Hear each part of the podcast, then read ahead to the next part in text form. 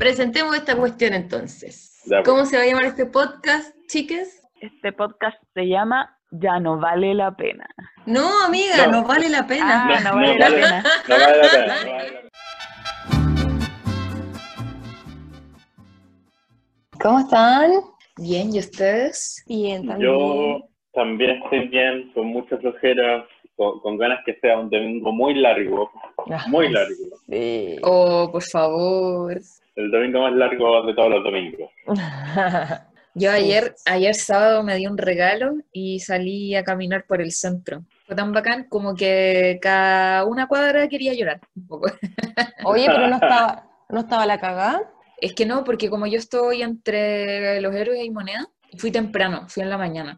No, no había ninguna dificultad. Eso sí, después, más en la tarde, sí que desde moneda para arriba la alameda estaba cerrada. Yo igual me di un regalo ayer, me di un baño de tina Mm, y me hice un tratamiento facial, así como ya. Leí, estoy leyendo un libro solo por placer, una wea muy rara. qué Estoy rico. Sí. ¿Qué estáis eh, leyendo? Estoy leyendo Ciudad Satélite. Ah, De de la la- Pau Molina. Sí. Sí. Me ha gustado harto, fíjate, este estilo como de autoficción.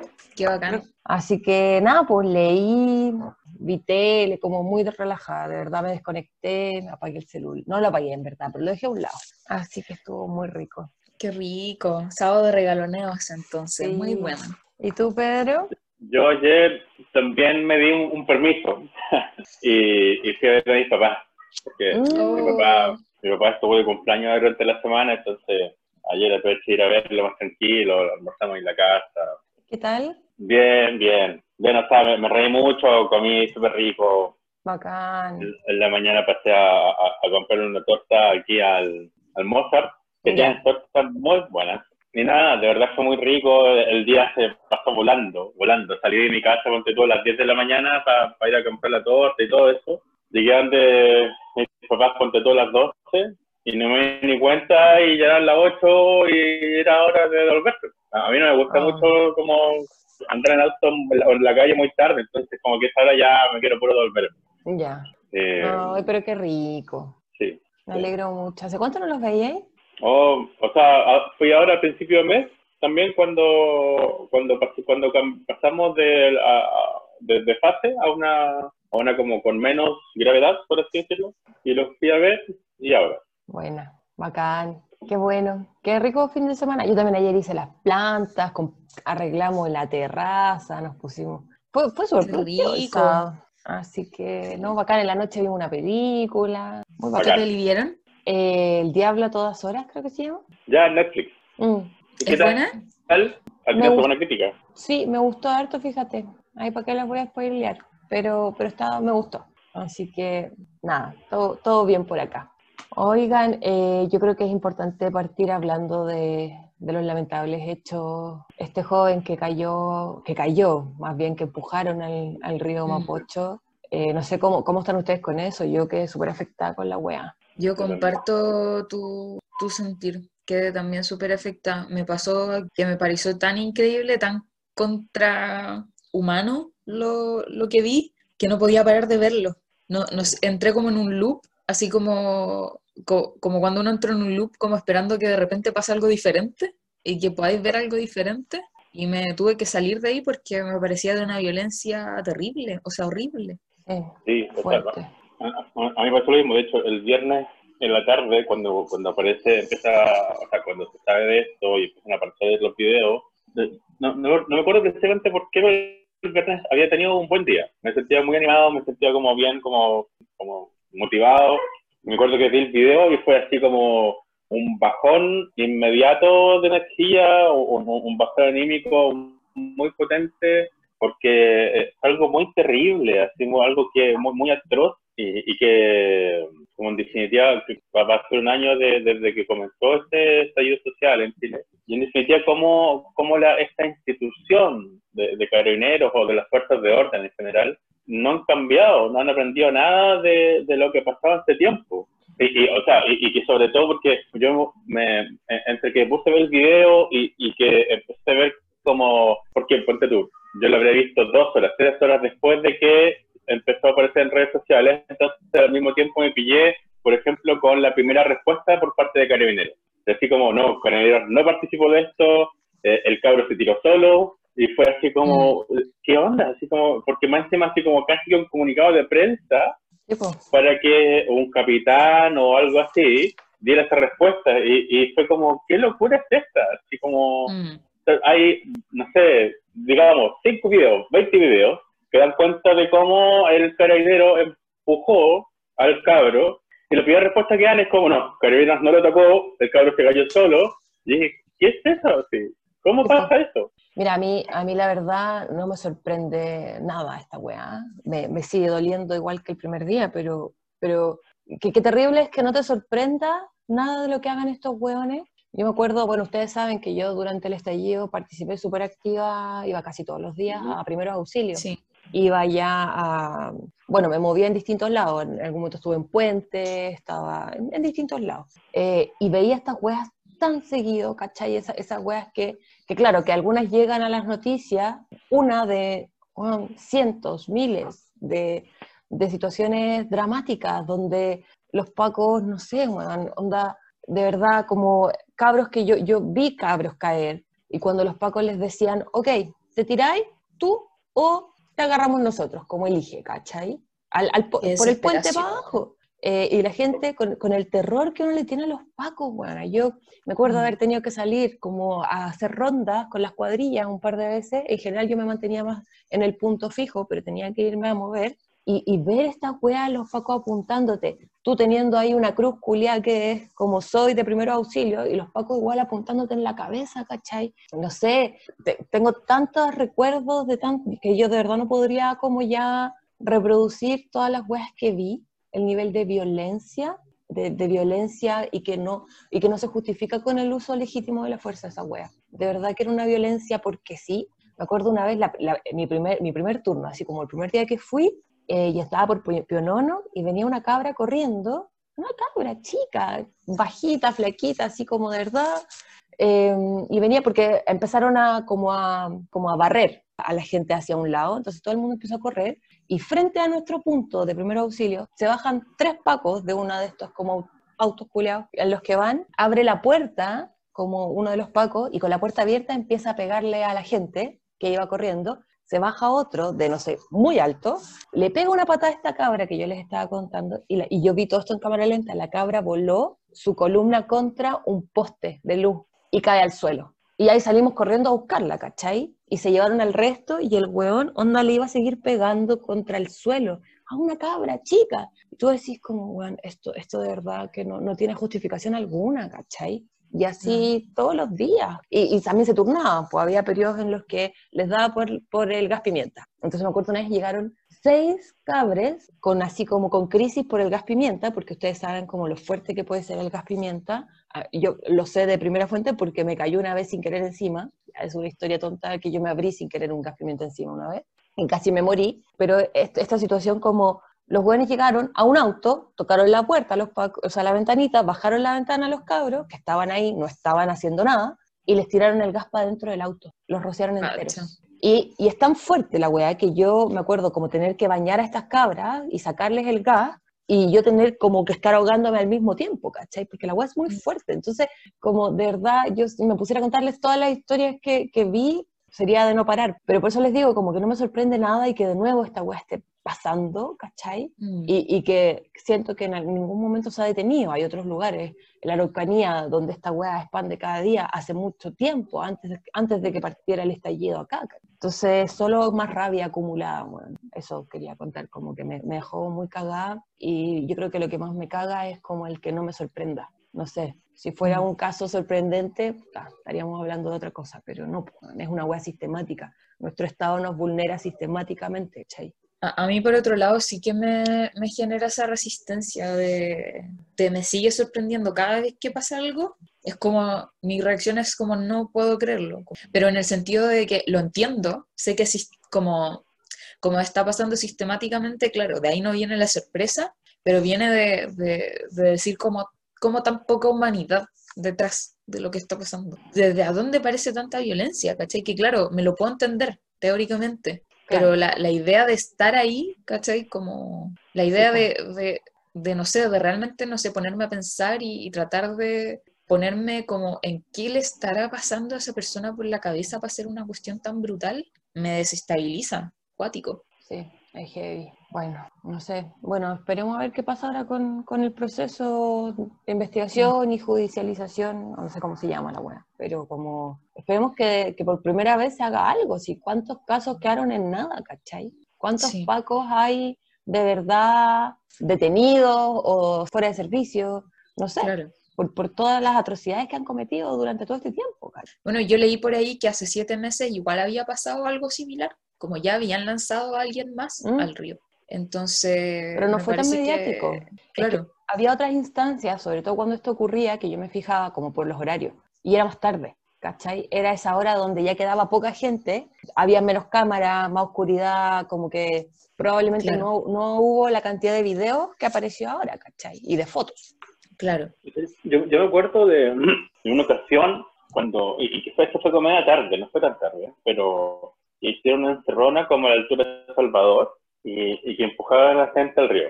Así como, como que Sí. encajonaron un montón y, y que Sí. los obligaron a, a tirarse nomás. Sí, pues los- es que era eso, como, mira, va a ser peor que te agarremos, ¿cachai? Claro. Y heavy, po, weón, heavy, la gente no tiene idea de todas esas weas que pasan, como si se quedan solo con lo que muestran en la tele en general, ¿cachai? Mm. Ahora no tenían cómo hacerse los locos porque la wea estaba demasiado visible. Y lo intentaron, eso es lo increíble, intentaron hacerse los locos. La primera respuesta institucional siempre es sacarse la responsabilidad encima. Increíble. Ahora esperar que este chico, este chique se, se recupere, que pueda estar mejor.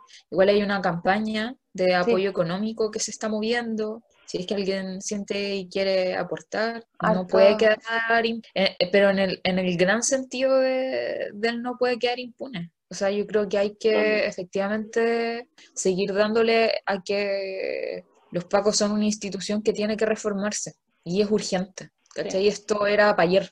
¿Cachai? Sí, pues yo creo que de esto Sí. no va a terminar en que se reforme tampoco. Ahora, igual en la desesperanza yo estaba viendo el matinal, o sea, no el matinal, pero la, la, la tele en la mañana, y sí que noté que al menos había un debate al respecto, y se Mm. ponía el énfasis de la responsabilidad política, se ponía el énfasis en que efectivamente había que reformar, pero claro, tenéis que, tenéis que el proyecto hace poco salió rechazado por dos votos, entonces no hay que soltarlo, no hay que soltarlo. ¿no? Qué. Y dentro de todo se agradece caleta a las personas que volvieron a tomarse la Plaza de Dignidad hace poquito.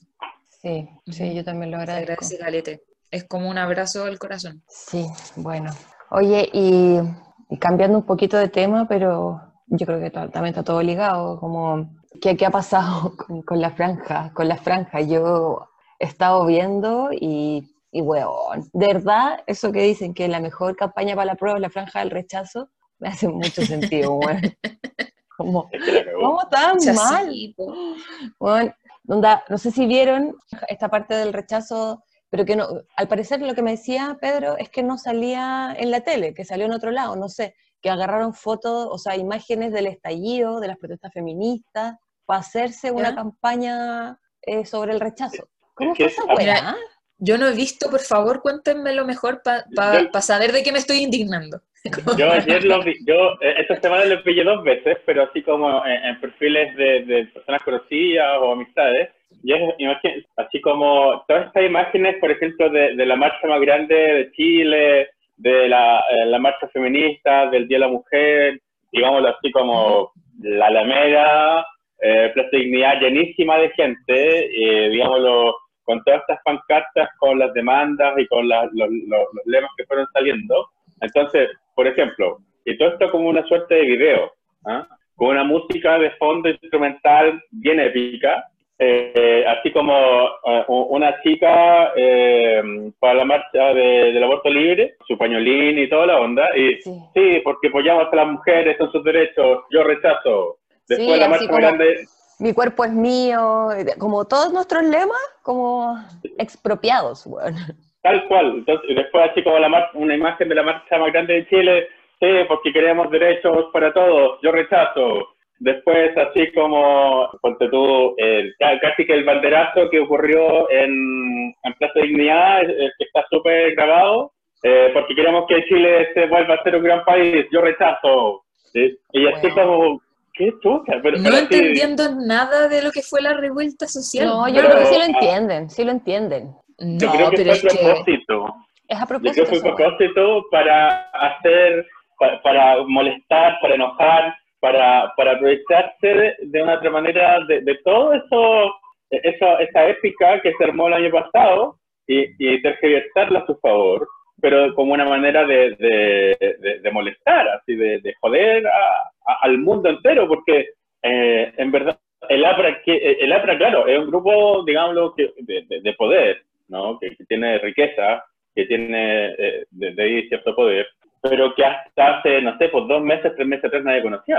Bueno, ya, yo no sé, si, si fuera yo, porque salen algunas compas ahí con los carteles, las pancartas, yo de verdad que, no sé si la palabra acá es denuncia, demanda, querella, no sé, como ustedes saben que yo hablo cosas legales, pero no entiendo muy bien. Como que haría algún tipo de acusación, de hecho ya se han ganado, la franja del rechazo se ha ganado varias acusaciones, una de iguales y del móvil por, por incitar al odio, eh, hasta el Chilevisión con el tema de pasapalabra estaba, no sé si al final se concretó, pero estaba pe- como evaluando la posibilidad de, de otra acusación por usar el, viste que eran una que ponen la hueá de pasapalabras, ¿cachai? Sí, al Sí, final lo sacaron. la- la PDI también por usar como los emblemas institucionales, como que los hueones lo están haciendo muy mal. O no sé si saben, lo hacen a propósito, pero, pero no es que no entiendan, si los hueones entienden, solo que se están aprovechando y están expropiando un montón de, de aspectos culturales y, y no sé, como que nos están robando nomás, pues, ¿cachai? Como siempre. Sí.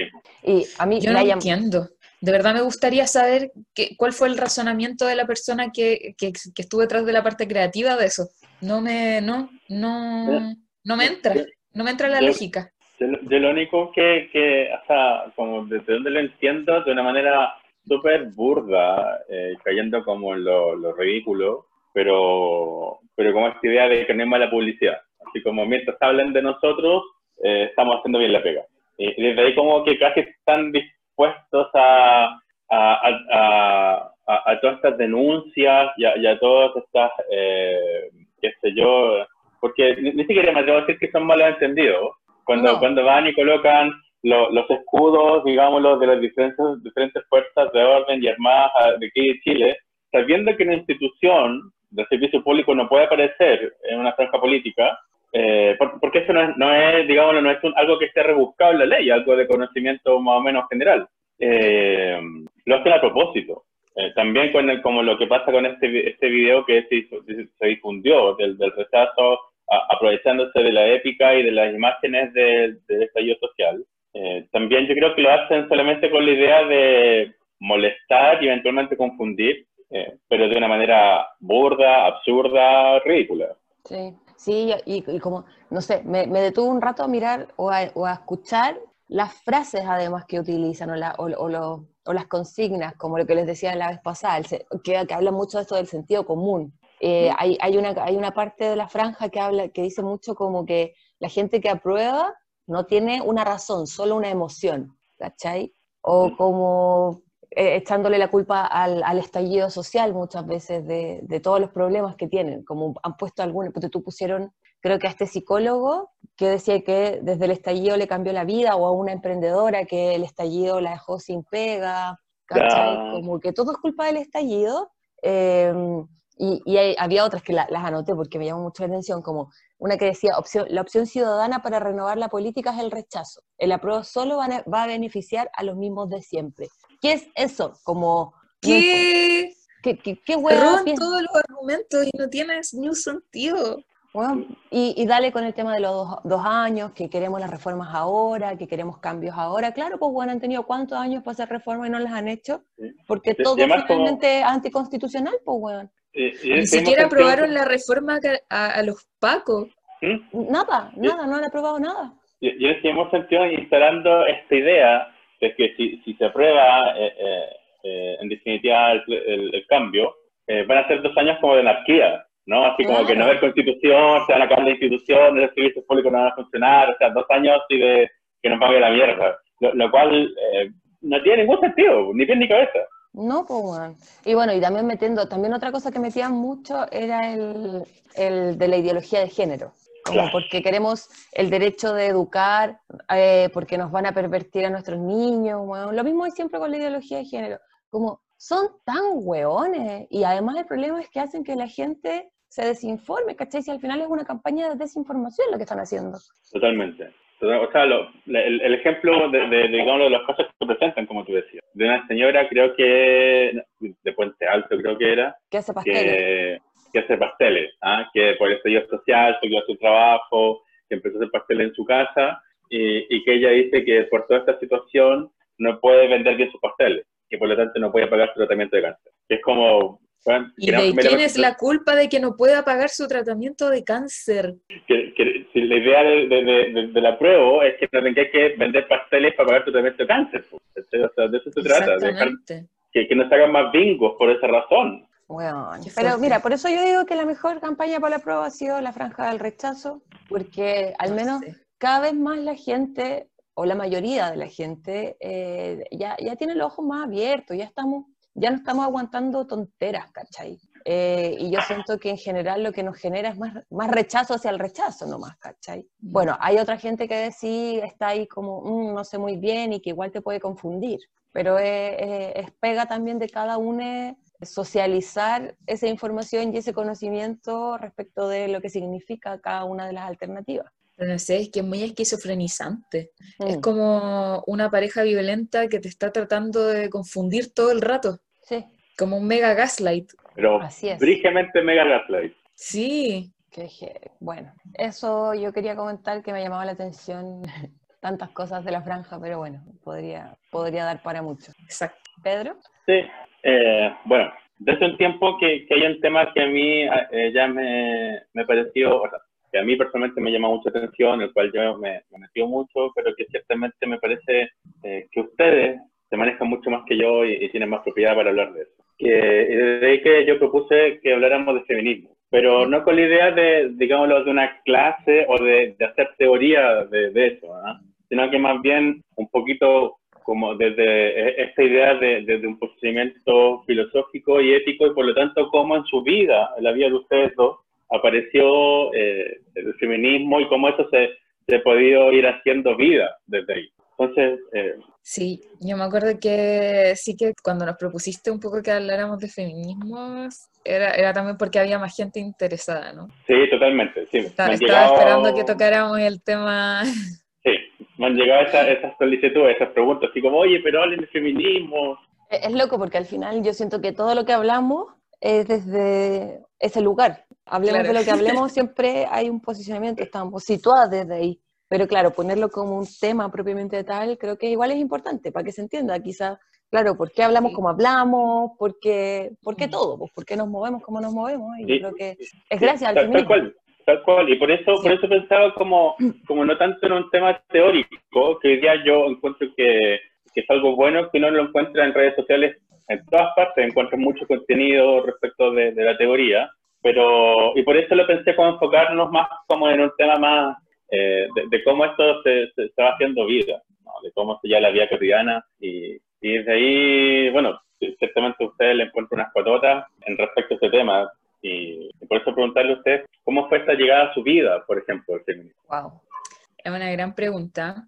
Yo creo que ahí al menos yo me quedé un poco, cu- cuando propusiste que habláramos de feminismos, eh, y, y pensé de alguna forma, ¿por qué quizás yo no, no lo había pro- propuesto antes siendo algo tan personal, tan importante para mí? Es que dije como, bueno, es algo que queda tan grande para un espacio de una hora, que de repente es como, ah, ya, a ver, ¿cómo lo centro? ¿Cómo lo tomo? ¿Cómo lo podemos expresar? Pero yo creo que es una excelente, buena partida como que podamos contar nosotras cómo llegamos, ¿no? Cómo llegamos al- a la palabra o cómo lo empezamos a intuir. Yo me acuerdo que al menos, como muchas cosas en mi vida, porque siento que he tenido muy pocos referentes explícitos de cosas importantes alrededor en los primeros años de mi desarrollo, eh, fue una cuestión muy intuitiva, muy, muy de un acto como de rebeldía, como que me salió de adentro, Eh, porque de repente me topé, como a los 15 años, como un comentario súper machistas, del tipo como las mujeres a la cocina, ¿cachai? Como las mujeres tienen su lugar que eran bromas que yo tenía un compañero que hacía explícitamente y se paraba desde ahí, como el gran macho men, ¿cachai? Ya. Y a mí me pasó que esa- esas cuestiones yo ya venía como un poco cuestionando la institución del matrimonio, cómo funcionaban las parejas, ¿cachai? Cómo se armaba la familia. Y cuando me hicieron una, como, cuando me tiraron esta frase como a la cara, ¿cachai? Me acuerdo, porque me acuerdo, para mí fue un, un episodio súper como violento y, y que rompió harto mi historia personal. eh, sentí una rabia brígida, ¿cachai? De, no, no lo entendí, primero, como de a dónde viene esto, y por otro lado, como no es lo que yo quiero y quién eres tú para decirme cuál es mi lugar, ¿cachai? Y cuando comprendí que ese lugar tenía que ver con el cuerpo con el que nací, me ardió el cuerpo, como real me ardió, ¿cachai? Y me acuerdo que me enfrenté a esa persona en ese momento, así como de, no, ¿qué te creí? ¿Y, y qué te pasa? ¿cachai? Me acuerdo que me configuré un poco como la, la feminista del curso o la, la feminista de- de- en el momento, ¿cachai? Sin saber ni siquiera lo que significaba eso. Claro, suele, suele pasar así, Ujú. creo que Y comparto a- con, así llegué. comparto con la Panchi eso, como que primero, al menos a mí también, me pasó desde la guata, desde las vivencias culiadas que, que nos tocan por haber sido socializadas de tal manera, por haber nacido con vulva. Eh, yo también, bueno, a mí me criaron no desde el feminismo, jamás, jamás, pero, pero sí como sin, sin mucho estereotipo de género, al menos en lo que tenía que ver como muy chica con, con los juegos, las actividades, las vestimentas. Al menos mis papá, mi papá y mi mamá no tenían eso, ¿cachai? No sé, pues como mis juegos y juguetes, actividades que eran potenciadas y reforzadas por mis viejos era, era los dinosaurios, era la pelota, era Dragon Ball, era los autitos pero si me salía un poco de ese núcleo, sí, sí que tenía que ciertas obligaciones con las que responder, ¿cachai? Yo siempre cuento que cuando era chica, a mí jamás me compraron Barbie, no era mis papás, mi papá y mi mamá, pero sí mis abuelos, ponte tú, o mis tíos. Entonces, si venía otra gente, yo tenía que aparentar, ¿cachai? Y hacer como que eso me gustaba. Y eso era súper violento para mí a los 5 o 6 años, ¿cachai? O al final de curso que te regalaban la muñeca y yo quería la pelota que le habían regalado a mis compañeros obviamente a esa edad no tenéis más lenguaje y, no, y, en esos años menos, no estaba la, la, palabra feminismo puesta sobre la mesa y era un concepto que jamás hubiera, se me hubiera ocurrido. Y empecé a crecer también siempre sintiendo un poco distinta, esto de no querer ser mamá, que siempre también se veía y, y se entendía desde un lugar súper extraño, como tratarme siempre de egoísta por no querer ser mamá, de que acaso no era mujer, ¿cachai? Entonces te vas topando con distintas situaciones que te hacen mucho ruido, pero que tampoco tenís las herramientas, en esos años menos, como para decir, ok, esto está mal y está mal por esto, ¿cachai? Simplemente te duele la guata y decís, esto no está bien y no sé por qué. Y muy temprano yo me empecé a meter más en temas de disidencia, ¿cachai? Eh, como de, desde el activismo LGBTI más, y desde ahí también empecé siempre, yo creo que mi primera lucha estuvo siempre como con lo, desde los estereotipos de género. Ese siempre fue como, como mi primer impulso hacia todo, ¿cachai? ¿Por qué, ¿Por qué yo tengo que estar aquí? ¿Por qué, ¿Por qué el rosado? ¿Por qué las muñecas? ¿Por qué la delicadez? Y empecé como ya temprano en la U a trabajar en temas sobre disidencias sexuales sin reconocerme como feminista, pero sí entendiendo muy bien los temas de género.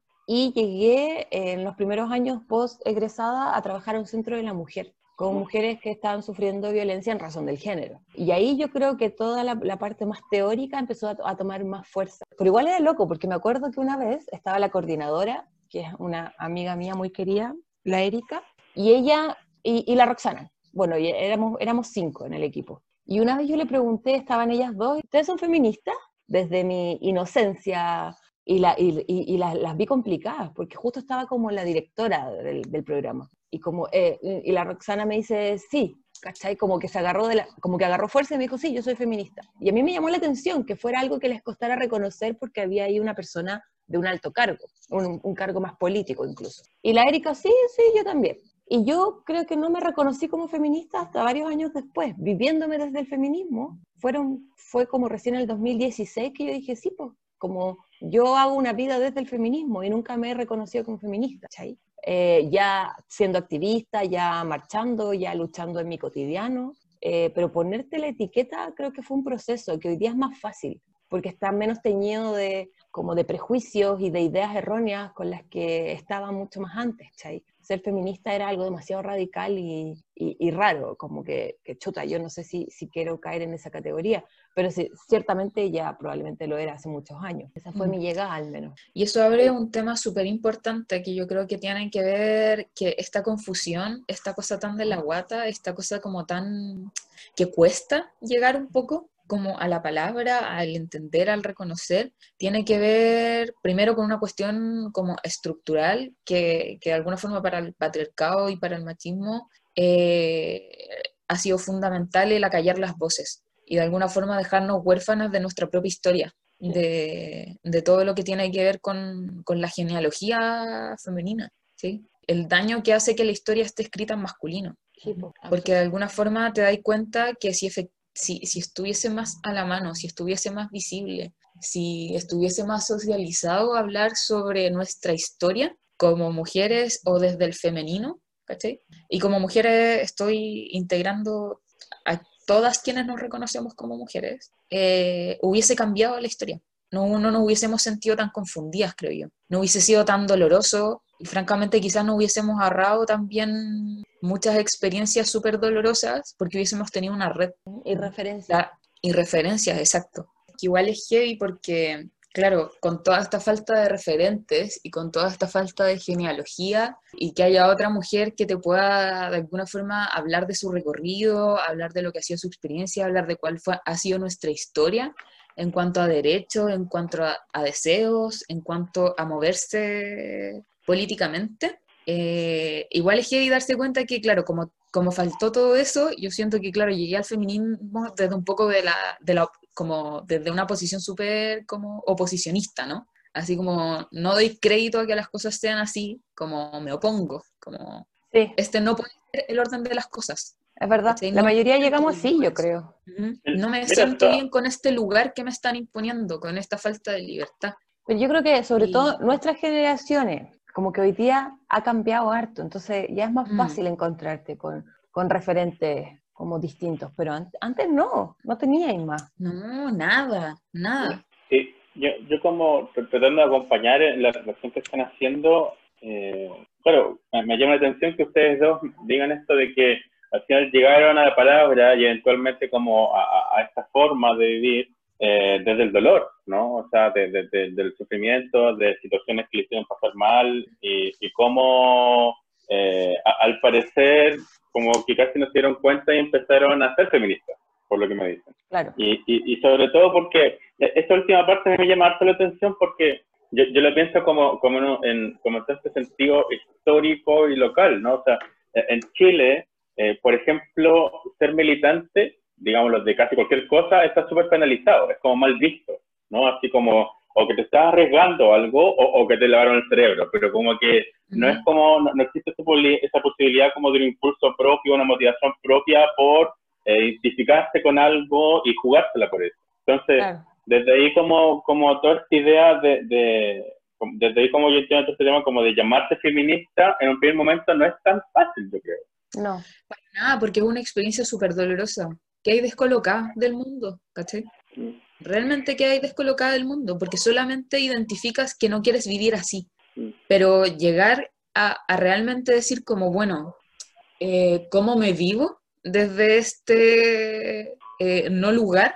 ¿Cachai? Es súper confuso, sobre todo efectivamente si no tenéis las redes, ¿cachai? Sobre todo si, por ejemplo, tus amigas no están en la misma. Yo creo que en eso encontrarte con otra compañera a la que le pasa algo similar es algo súper bonito. Mm. sí. Y además encontrarte como de verdad entendiendo toda la carga que va a tener, porque de repente igual una escucha como, ah, sí, yo soy súper feminista. Y, y no, no quiero, con esto no quiero ser eh, pesada bajo ningún punto de vista, pero sí como que, que se encuentra hoy día quizás con el hecho de que la palabra feminismo esté más a la mano, que hay muchas personas, hay mucho malentendimiento también del feminismo, ¿cachai? Como yo soy súper feminista, hago todas las cosas de hombre en mi casa. Y bacán, como si te queréis reconocer desde ahí, bacán, pero, pero como empezar a entender qué significa vivirse desde el feminismo o desde los feminismos, distintas posibilidades que pueden abrirse. Ujú. Eh, que digáis, hago las cosas de hombre, es volver a los estereotipos, ¿cachai?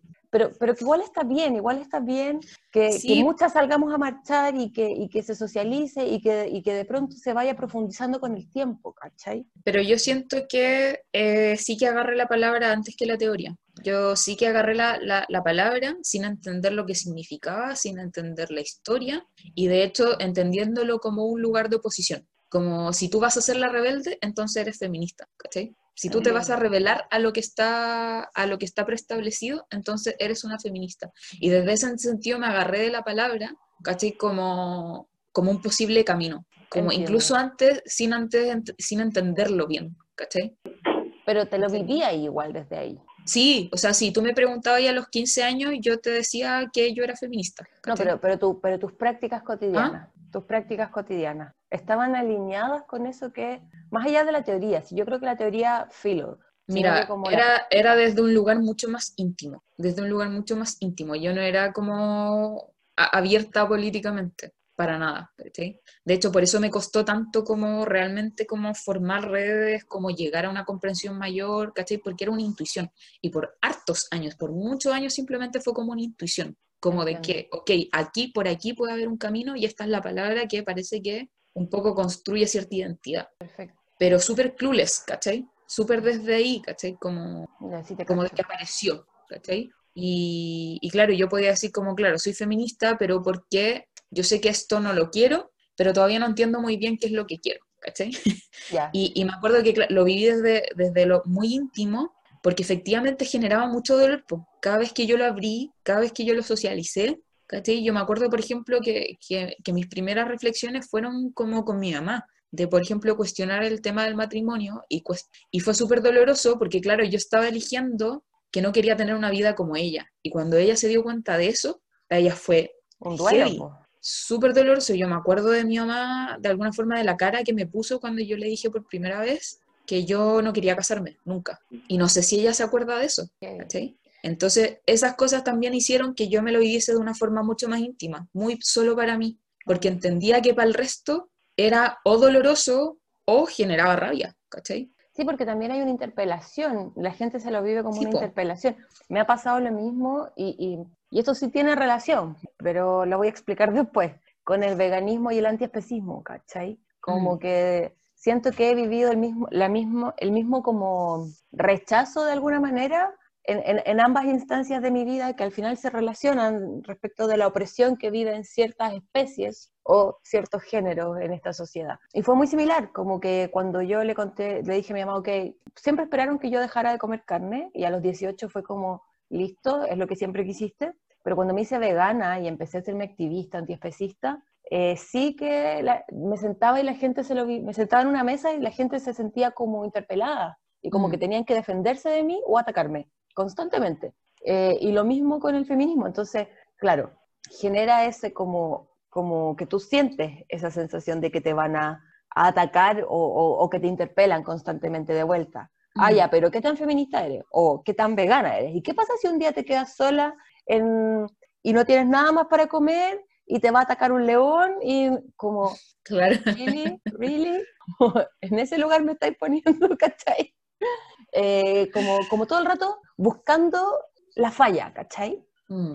¿Qué tanto realmente estás comprometida con esto que estás haciendo o desde el Como, lugar? como la prueba de la blancura, ¿no? Sí, frente a todo, ¿cachai? Frente a todo. Entonces, el, el feminismo, claro, yo me acuerdo todas las historias que yo les he contado respecto de mi vida sexual, que en algún momento fue muy activa y muy libre, muy abierta, y que siempre recibí mucha crítica, ¿cachai? Como no hables tanto de eso, nunca vaya a encontrar a nadie, ¿cachai? Eh, como todos esos ataques que al final, bueno, no le estoy haciendo nada malo a nadie, pero como que yo siento que viene a romper un poco con el orden que tiene la gente respecto de cómo debiesen ser las cosas. Eh, y les toca, les toca, como que Sí. yo siento que de verdad se sienten interpeladas. Con, con esto que, que, que me han comentado, se, se me viene a la mente como dos conexiones, ¿no? Primero, como lo, lo que dijo la Pancha hace un rato, cómo de otra manera el, el patriarcado ha generado que se callen las voces. Y no estamos hablando solamente de discursos, digámoslo así, como que, que den forma a una sociedad, sino que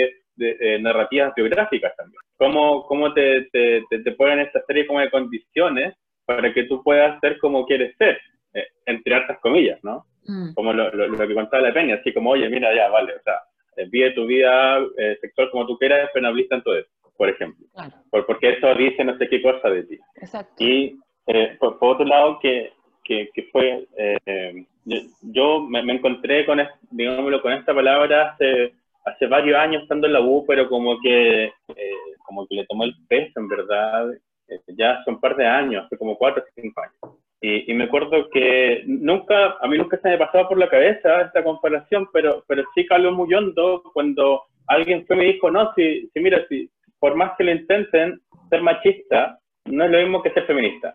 Y, y yo fue así como, primero, ¿por, por qué plantean esta comparación? Así como, Ujú. ¿por, por- por qué me está ahí? ¿Por, por- qué se, se hace tan necesario hacer esa comparación?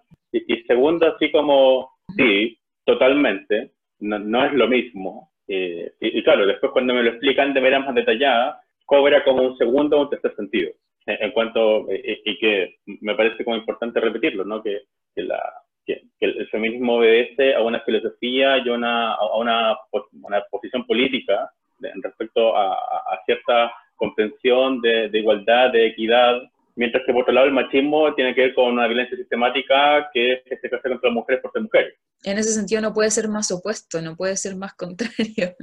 Claro. El, feministo tiene, el feminismo tiene que ver con libertad, el machismo tiene que ver con opresión, así de simple. Claro, entonces cuando la gente quiere hacer esa comparación, yo creo que para que, como para dejar aquí quizás ciertos puntos, como lo contrario en el sentido de comparable del machismo sería el embrismo, que es buscar poner a la mujer por sobre el hombre, ¿cachai? Eh, tener todos los derechos para las mujeres y, y discriminar y oprimir a los hombres sería embrismo. El feminismo busca otra cosa, busca, busca efectivamente Mm. la libertad la- la- y la igualdad y equidad de derechos, no no, no estamos pensando en que todas las personas seamos iguales, porque ni siquiera entre todos los hombres ni entre todas las mujeres somos iguales, como la, la diversidad y la disidencia y las formas particulares de vivirse la vida y de estar en el mundo siempre van a ser distintas entre una persona y otra, como no tiene Mm. que ver con buscar que seamos todos iguales, ¿cachai? Claro. Sino más bien con poder tener el acceso a los mismos derechos que estén garantizados, que se deje de oprimir a uno, a unas, por, eh, como respecto de otros, ¿cachai? Mm, Entonces,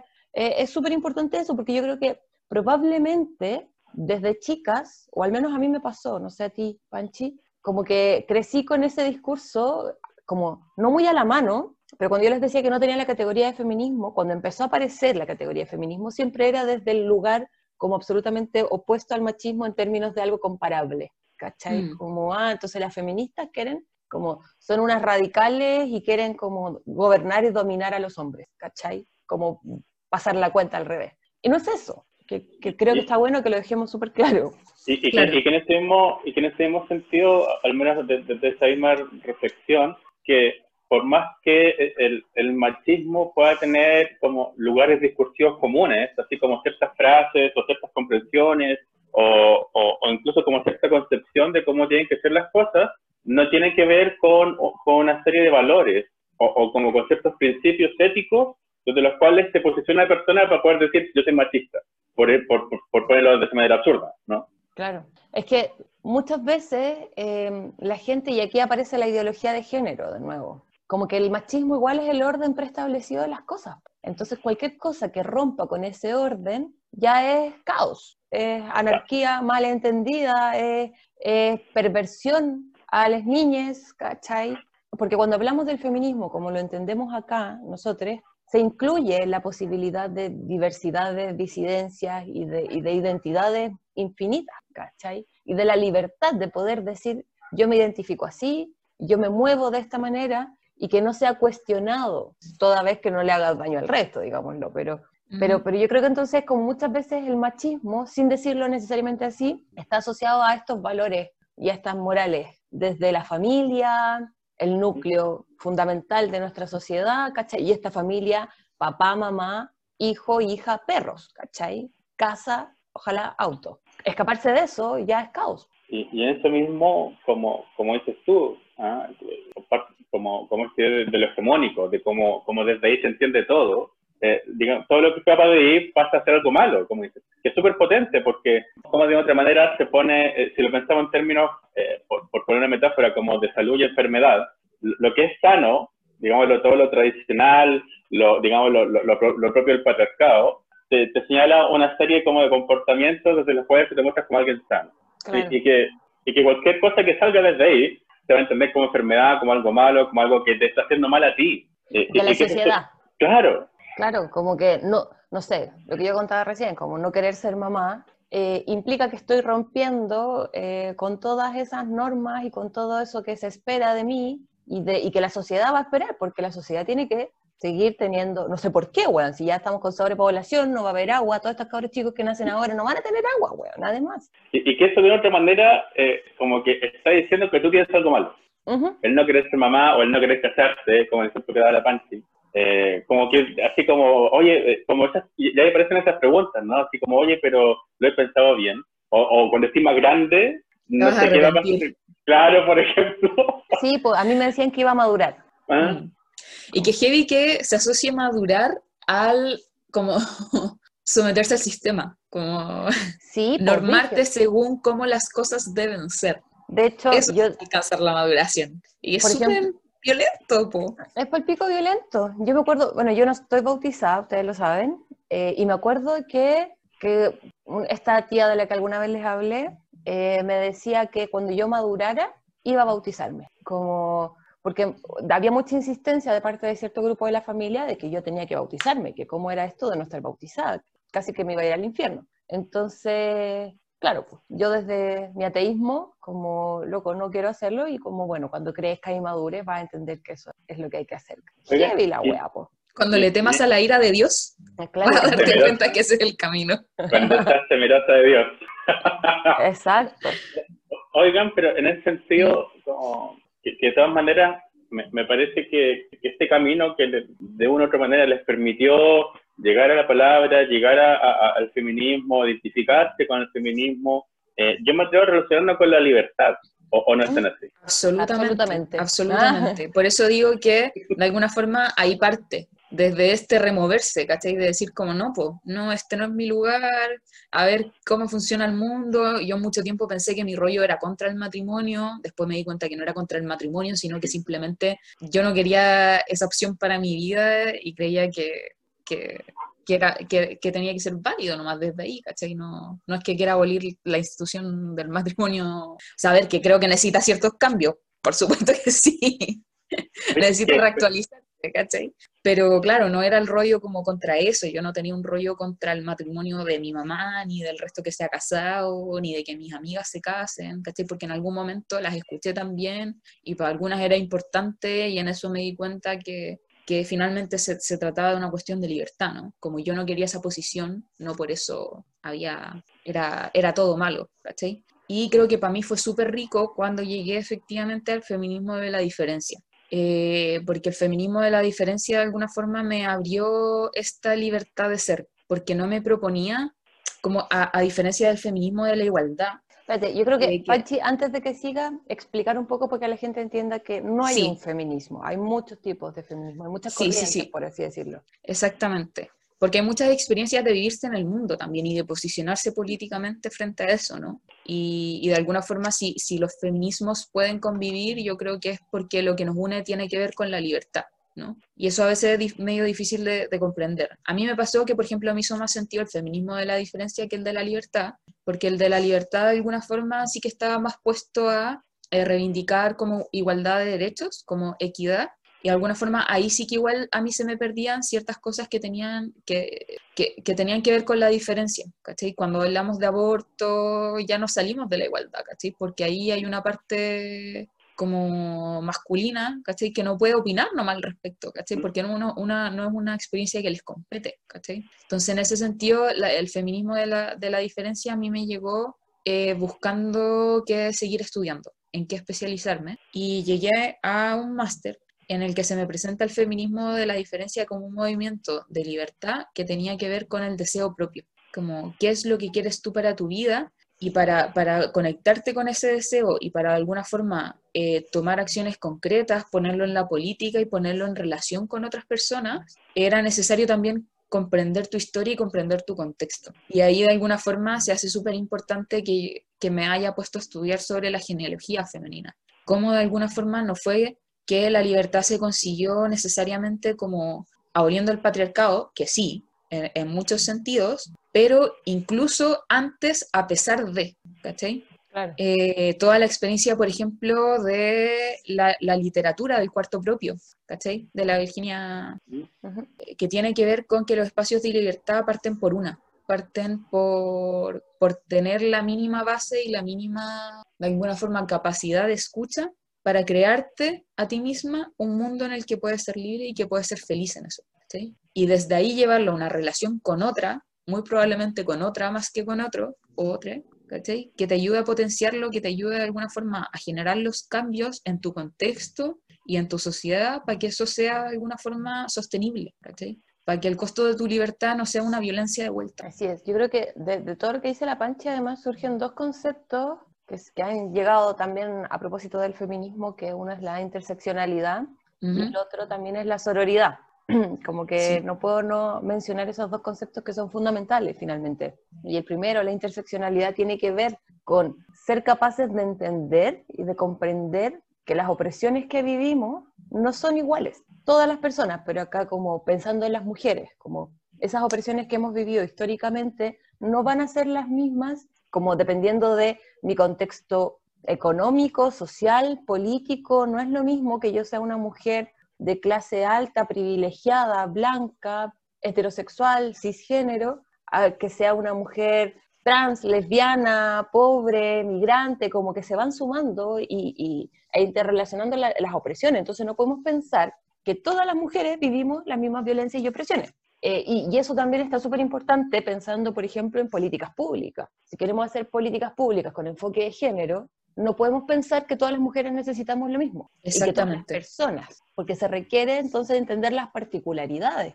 de cada mujer, de cada espacio, de cada colectiva, de cada comunidad. Y por otra parte, la sororidad a mí me, me resuena hace un tiempo súper fuerte, sobre todo yo creo que como hace unos años empiezo a entender cómo no es que la sororidad quizás a veces se malentiende, porque esta como solidaridad y apaña entre nosotras no tiene que ver con que yo voy a, a aprobar todo lo que haga una mujer solo por el hecho de serlo, sino que nos vamos a apañar siendo mujeres, entendiendo que estamos viviendo distintas violencias históricas. Que es súper profundo porque finalmente la sororidad, para mí, como yo lo entiendo, tiene que ver con eh, una postura hacia la otra que dice yo te voy a ayudar a sostener tu libertad en el mundo. Es verdad. Eh, y es súper potente, a mí también me emociona mucho pensarlo así, ¿cachai? Como darte cuenta que, que no estamos solas, ¿cachai? Y que nos tenemos entre nosotras. Eh, y que, claro, puede pasar que alguien salga en la tele, una mujer, y haga weá como una política, y vamos a cuestionar su actuar, ¿cachai? Su discurso, pero no la vamos a juzgar por ser mujer. Y de eso se trata, ¿cachai? Y si la violentan por ser mujer, la vamos a apañar. Si, si la agreden, si la atacan, si la violan, vamos a estar ahí igual, ¿cachai? Y de eso se trata al fin. Entonces, lo que decías tú, Pedro, de la libertad, a mí me, me toca muy fuerte también. Eh, obviamente es un proceso constante. Yo, hay ciertas cosas que todavía arrastro y que con las que cuesta más luchar, ¿no? Eh, pero, pero en general yo te diría que lo, lo vi más fuerte en mi, en, en mi pararme en el mundo y también en la hora de relacionarme, como en mi relación. Yo tengo, mi relación principal es con, con el Diego, es un hombre cis, heterosexual, que para mucha gente podría ser como hombre cis, heterosexual, ¿cachai? Que, wow. Pero en lugar de la libertad con la que yo me puedo mover en esta relación y el poder ser yo, e incluso el Diego me ha dicho que a él el feminismo le abrió, sin considerarse feminista, porque por, por el lugar desde el donde se para y siendo un hombre cis heterosexual, pero que el feminismo a él también le abrió la puerta de poder eh, no tener que sostener, por ejemplo, la relación, poder abrir sus emociones, no tener que ser quien sostenga no solo económicamente, sino que emocionalmente una relación, porque tiene la libertad de llorar si quiere, de no estar bien, de no tener que apoyarme todo el rato cuando él también está mal, ¿cachai? No tener que mostrarse como él, yo estoy súper bien, así que yo sostengo aquí si estamos, no, si estamos los dos mal, lloramos los dos, ¿cachai? Como, como que eso también es una libertad para la sociedad en general, no estamos hablando de una libertad solo para nosotras. Obviamente nosotras somos las que hemos vivido las violencias y las opresiones históricas, Mm, pero el feminismo apunta a una libertad en términos globales, ¿cachai? Por eso es tan importante. claro. Y por eso es tan importante de repente como, como la, tu palabra ahora, Pedro, ¿cachai? Porque creo que, mm, que, que hayan hombres repensando sus espacios, que hayan hombres interesándose por, por el camino que hemos recorrido, ¿cachai? La- las mujeres en términos del feminismo, eh, también es súper esperanzador, ¿cachai? Porque ya tenemos, ya tenemos suficiente con tratar de sostener nuestra libertad en el mundo, como para tener que además cambiar el mundo como a ustedes, ¿cachai? Sí, Entonces, es, es un poco devolver la pelota, como, Sí, pues es ¿qué, como qué hacen cuando... ustedes al respecto, ¿cachai? Claro, que no es que Como nosotros Como nosotras ya nos cargo. desmarcamos, nosotras ya dijimos como para nosotras no funciona el patriarcado y chao, ¿cachai? Para nosotras el patriarcado está muerto. O sea, a ver, para mí y para alguna, para otras se los, claramente se, uno se sigue sufriendo las consecuencias del patriarcado, ¿no? Pero para mí, para mi existencia de alguna forma, es, no, no vale, ¿cachai? En mí el patriarcado está muerto, ¿cachai? No, Creo En mi vida no va a haber nunca un patriarca, ¿cachai? Creo que quizás podríamos definir acá un poco, yo sé que esto no es la idea, no es hacer una clase, pero como para que la gente entienda también qué entendemos por patriarcado. Uf, la gran pregunta. ¿no?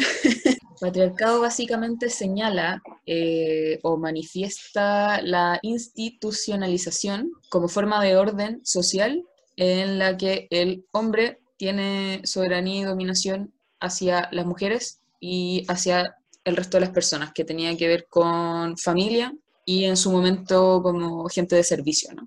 De, de alguna forma el patriarcado es eh, un orden que pone al hombre como quien decide, quien escoge y quien administra todo, básicamente. Claro, y ahí como decías tú también sobre no solo las mujeres, sino que también tan importante sobre otras identidades, sobre niñes, sobre personas mayores, el hombre como el, el soberano. Eso es cuando, lo que ah, probablemente un poco cuando hablamos de patriarcado, un poco a lo que nos queremos referir, como toda esta, la estructura social y la estructura en la que vivimos, cómo está hecha, y cómo se sostiene a sí misma también, desde Claro, y toda la institucionalidad. Exacto, y que en eso tiene ciertas reglas también, ¿no? Que son al menos dos. Una, que para que eso funcione, de alguna forma se tiene que instalar una heterosexualidad obligatoria, y por otro lado, lo que es el contrato sexual, que dicta que de alguna forma el hombre escoge y de alguna forma, por ende, administra el cuerpo de la mujer y su procreación. Que en ejemplos muy burdos, o no, burdos, pero en un ejemplo súper concreto, lo, cómo lo vivió mi abuela. Eh, mi abuela, su primer esposo, ella lo conoció cuando tenía 16 años y más allá de haberlo visto, de saber quién era, finalmente terminó siendo su esposa porque él la vio en el pueblo, eh, fue a su casa, su papá había muerto, entonces fue directo con su mamá y le dijo como compré estas telas, cósale un traje porque la voy a presentar porque me quiero casar con ella. Qué vivo, wow. Y así Qué mi abuela terminó casada con su primer esposo. qué cuático. Mi abuelo siempre dice que él se casó con mi abuela porque, bueno, lo adorno un poco, pero básicamente, como si uno depura toda la historia que él cuenta, es que él como que se metía siempre con muchas mujeres y mi abuela fue la única que no le dio la pasada. Entonces esa era una mujer para hacer familia. ¿cachai? Y claro, eso, eso mucha gente podría decir como, oye, ya no vivimos. eso". Efectivamente no se vive de la misma forma, pero hay otro tipo de manifestaciones en las que podemos encontrarnos con el patriarcado y con, y con estos dictámenes como sociales que, que- que al final nos limitan y, y- y- quedamos siempre siendo la otra edad. Todo está hecho a, a imagen y semejanza de los hombres, no nuestra. Exacto. Y en ese sentido, bueno, el, el patriarcado de alguna forma ha sido una figura súper fuerte porque se ha sustentado no solo en la violencia hacia las otras personas para sostenerse en sí misma, eh, sino porque también ha habido política y religión detrás de eso. Grandes decisiones, grandes leyes que han regulado y también por otro lado la parte de la fe se dedicó también a regular en ese sentido. Bueno, y la, y la quema de brujas eh, en su momento, eh, momento en donde probablemente no se hablaba de, de feminismo, de hecho, como palabra, como categoría, pero que ya se vivían estas violencias, estas opresiones, eh, ya están desde los principios de los principios. Claro.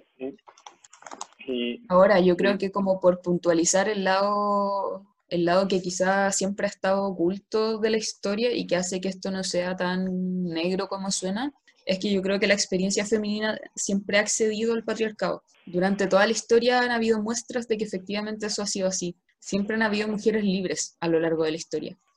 Incluso en la religión. En la religión en algún momento hubieron conventos que eran solo de mujeres y que las mujeres tenían poder. y se educaban y escribían y creaban y se relacionaban libremente. Exacto. El, el- problema es que, o el tema ahí grande, es la invisibilización de todos esos espacios, porque, como decía tú hace un rato, el hecho de que no estemos representadas en ningún espacio de educación, para partir, como de qué es lo que leemos en los colegios, en las escuelas. Leemos cosas escritas por hombres eh, y con protagonistas hombres, y la mujer siempre como eh, el, el personaje secundario, quien, quien acompaña a ese hombre que hizo un hito o un gran hecho histórico. Y, y toda nuestra historia y todos nuestros logros jamás han aparecido. Entonces, desde ahí hasta que, yo creo que lo comenté en algún momento acá, que, estuve leyendo unos estudios que se hicieron a propósito de la educación sexista y, mostraban cómo toda la, el, no me acuerdo, era un porcentaje altísimo de, de, de autores, eran hombres, y, y acusaban entonces las personas cuando se les iba a interpelar a las personas a cargo de, de tomar las decisiones sobre qué textos se iban a leer, que no había mujeres que cumplieran todos los requisitos, eran muy pocas, para poder ser seleccionadas como autoras en la lectura escolar. Cuando habían muchísimas mujeres, muchísimas más de las que estaban en los currículos, pero simplemente no era considerado. Y en algún momento ella, la, la persona que estaba siendo entrevistada, yo no me acuerdo si se lo conté aquí, dice como que, bueno, mientras la estaban haciendo esta entrevista de por qué no se elegían más, más textos eh, con autoras mujeres, eh, decía, bueno, la solución es que elegimos textos de autores hombres que hablen sobre cosas de mujeres, ¿cachai? Para partir tú decís como que jamás, o sea, ya, como veo sus caras y yo veo como que entendemos por qué eso está tan mal, ¿cachai? No, no van a acceder Claro. a nuestra experiencia como mujeres y además de nuevo es invisibilizarnos, que otros cuenten nuestra historia, como les acomode. Claro. Y, eh, y en algún momento de la entrevista, porque está ahí transcrita, eh, decía algo así como, bueno, y porque ellas no escriben tan bien como, o algo así, como dando a entender que, que los textos de las autoras mujeres no eran tan buenos. Eh, que es heavy, po. Entonces, eh, en eso, y en los textos académicos como de eh, lenguaje, historia, etcétera, etcétera, siempre salimos en recuadros aparte. Y es porque eso es porque nos incorporaron hace no tantos años, se supone que nos tuvieron que incorporar y por eso nos pusieron como recuadros aparte, siempre como la pareja de alguien o la que ayudaba a alguien. Claro. Como el, casi como el dato freak o el dato, qué sé yo, así como misceláneo que se agrega. Exacto. Mi- Mira, yo el- me, me quedo dando vuelta algo que, que dijo la Panchi más, más temprano, que eh, como este tema de que el patriarcado estaba muerto, al menos en ella, ¿no? Eh, de que eh, a raíz de todo el tema de- del estallido social o, o- o- o como de, de, digámoslo, de, de la revolución feminista acá en Chile, que se, ya se ha dado en los últimos años de manera más potente, eh, yo le he dado como hartas vueltas a ese tema eh, en cuanto al poder, en cuanto al poder eh, de, de- de cómo se piensan las cosas, desde dónde se toman las cosas y, y, y- y visto en ese sentido, eh, desde mi reflexión, si hablamos de como patriarcado o si hablamos también como, como hombre, yo considero que, que, que, que esa etapa, así como de liderazgo o, como de, la punta vanguardista, eh, ya, ya se acabó, ¿no? O sea, ya por todos lados, sea por las instituciones, sea por eh, los líderes que aparecieron alguna vez o, las voces, digámoslo, como más escuchadas, fracasaron, fracasaron rotundamente. Eh, el hombre en el sentido del liderazgo que tuvo ya lo perdió, desde mi reflexión.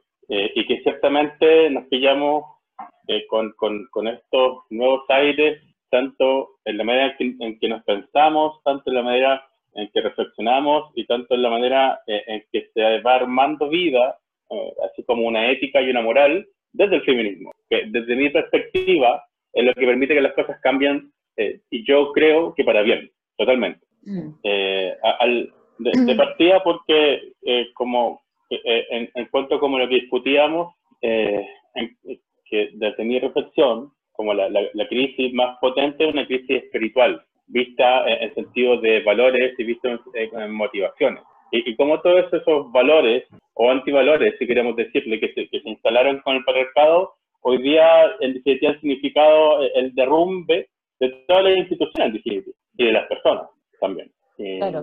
y, y que por eso me, me, me queda dando mucha vuelta, eh, eh, como, como lo presentó la Panchi, ¿no? Así como el patriarcado, al menos ya eh, está, o sea, está muerto, hay al menos en mí. Es Eh, fuerte, es súper potente lo que dijo la Panchi. Sí, Eh, Sí, porque yo, pero- yo no, no- nunca me lo he planteado de esa manera y me hace todo el sentido. Porque Mm. claro, cuando salís a la calle, cuando te exponías a la tele o a la gente, constantemente aparece el patriarcado. Cuando veis las noticias, es como que me cuesta mucho pensarme sin el patriarcado ahí como, como de fondo, ¿no? Eh, más allá de que yo no lo permita entrar en mi vida, ¿cachai? Pero al final del día, si a mí me violan en la calle o me pasa algo me- y me voy a tener que exponer a este sistema judicial patriarcal, el Mm. patriarcal va a estar ahí, ¿cachai? Por eso Mm.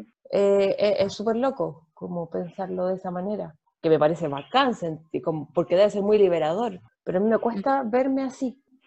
Sí, es que de alguna forma yo lo digo como también para, como quizá eh, como con ánimo de explicarme me- mejor y que y, y por cómo llego a esta conclusión, de alguna forma tiene que ver que siento que ya no es admisible en, en ese sentido, como el Mm. patriarcado se murió para mí, ¿cachai? Como en el sentido más práctico como de no van a haber patriarcas alrededor mío, ¿cachai?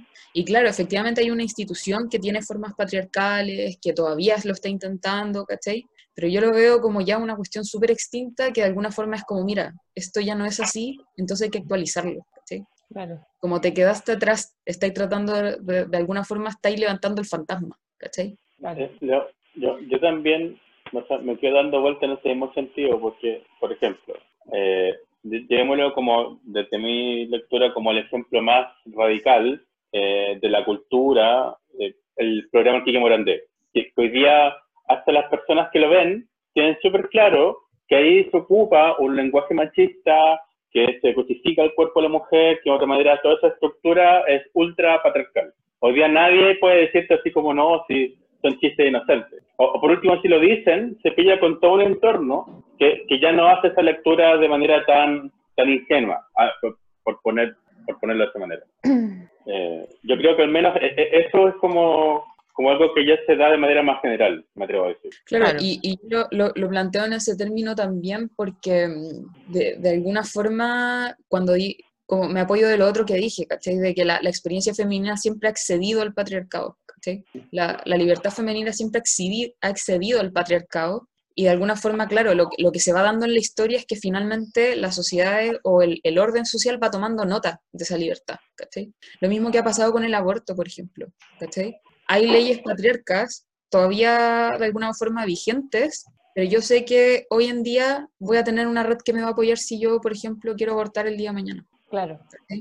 Seguimos siendo perseguidas, seguimos siendo castigadas, todo eso sigue ocurriendo, ¿cachai? Pero hay una experiencia femenina que de alguna forma en la relación está accediendo a ese sistema, ¿cachai? Nosotras ya estamos viviendo fuera de un patriarcado, como luchando con las consecuencias de que todavía hayan cosas que permanecen de esa época, ¿cachai? De ese orden. Sí, estoy completamente de acuerdo. Que, y ahí es donde nuevamente me, me surge como, la- porque también eso es parte de la sororidad, cómo nos vamos cuidando entre nosotras. Si el Sí. Estado no nos cuida, si, el, si la sociedad no nos cuida, como que no nos quedó más que buscar formas de cuidarnos y de protegernos y de apañarnos. Exacto.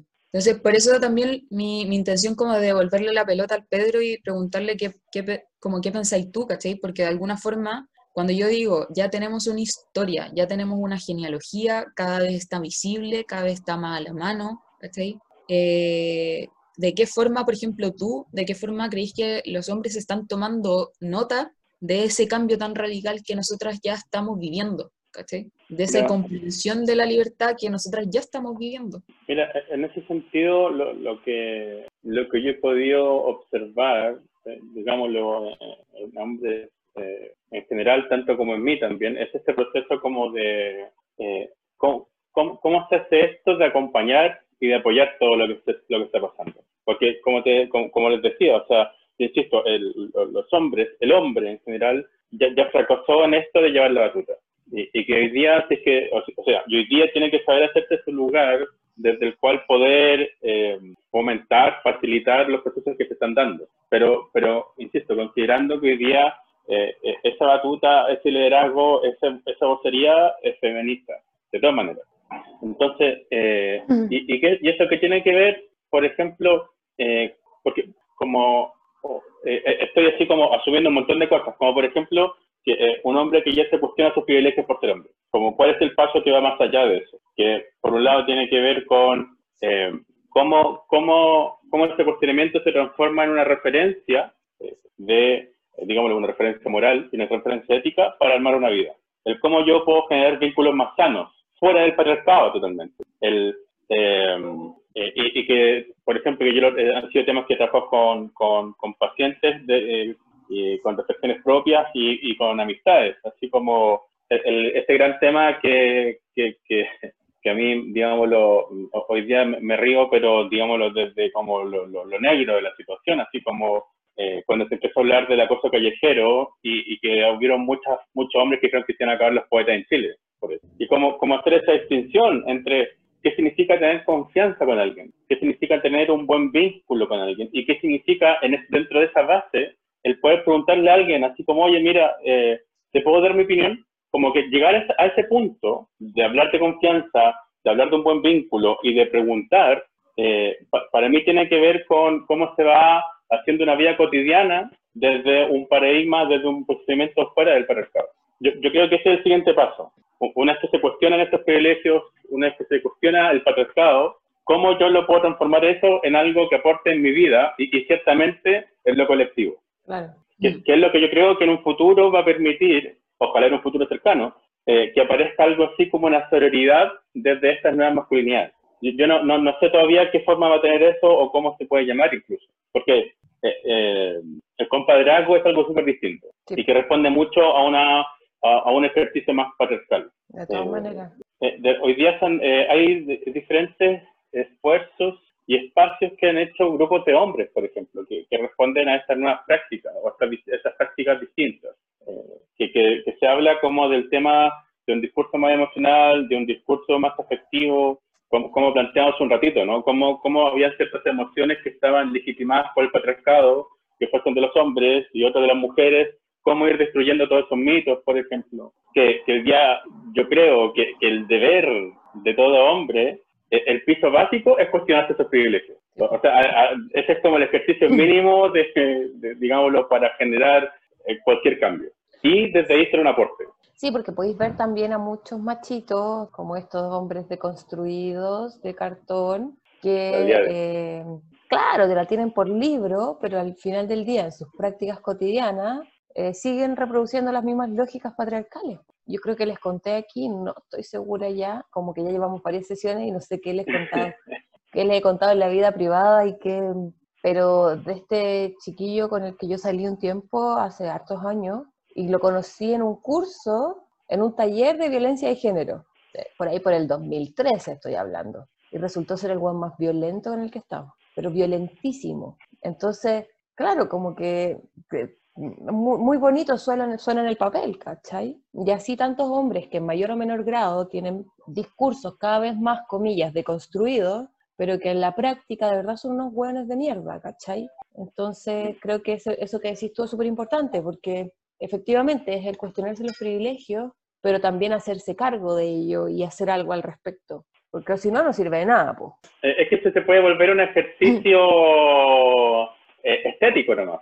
Y esa no es la idea. Porque de, de, eso, incluso puede significar seguir reproduciendo lo mismo que se está tratando de, extinguir. Eh, Exacto. y, y, y, que ciertamente eh, es algo eh, que, que, que, es complejo en, el sentido de que, pues, yo, yo, yo que soy un hombre cis hetero de 34 años, claro, cuando, cuando siquiera yo empiezo como a abrir estos temas con mi papá, que cumplió 69 este mes, no, así como que entre que se ríe, que no entiende y, que, y que casi así como, pero ¿por qué te estoy preguntando estas cuestiones? Así, así, como, así como que si todo esto siempre ha sido igual, ¿no?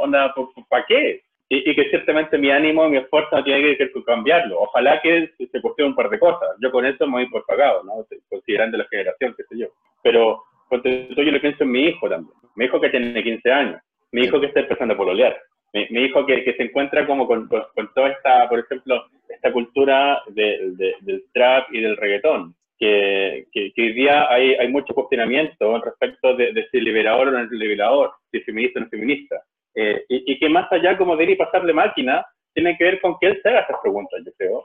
Y, y que ojalá pues, podamos llegar a, un puesto similar en cuanto a, a, a cómo queremos tener buenos vínculos en mi caso yo me alegro mucho porque mi hijo está esforzándose un montón por eso. Eh, Por- Porque claro, o sea, tanto de cómo manejar el- el- la rabia, por ejemplo, que, que es un tema que para los hombres siempre ha sido como, eh, eh, eres viril o eres muy masculino, si es que demostráis tu rabia, ¿no? Así casi como explosivo y pegando de la mesa. Entonces, eh, por ejemplo, que esa es una, una reflexión que yo le he dado vuelta a lo último en torno a lo mismo, porque eh, eh, no significa que no nos podemos enojar, pero cómo podemos dar cuenta de esa rabia sin, sin seguir, eh, digamos, ejerciéndolo de manera patriarcal. Exacto. Son tantas aristas, encuentro yo, por las que podríamos meternos, porque siento que, como incluso lo que conversábamos al principio, cada una aquí entró desde lugares súper distintos, con experiencias que, que al final se unen en que son dolorosas, ¿no? Son, se viven desde la injusticia, desde la rabia, desde la opresión, pero, pero a todas nos toca desde algún lugar. Como que a la Panchi, esta, cosa de las instituciones, del matrimonio, de la familia, como este orden establecido, parece ser que la removió mucho más. A mí siempre yo creo que más el tema de los estereotipos, como que para mí ese siempre fue mi tema, como les comentaba. Y por eso me, me, genera tanta urticaria cuando todas las guaguas que nacen les van poniendo aritos y venga con los, lo- las ropitas azules y, la y, y de verdad que para mí es un gran tema. Como que pienso, ¿cómo la gente, estamos en el 2020 y siguen no entendiendo, ¿cachai? Eh, pero asimismo después te vaya abriendo a otras cosas, como para mí la experiencia de haber trabajado en el Centro de la Mujer y haber visto, escuchado y presenciado tantas, tantas experiencias de un nivel de violencia que muchas veces no te llegáis a imaginar, y luego vivirlo también en relaciones con otros, ¿cachai?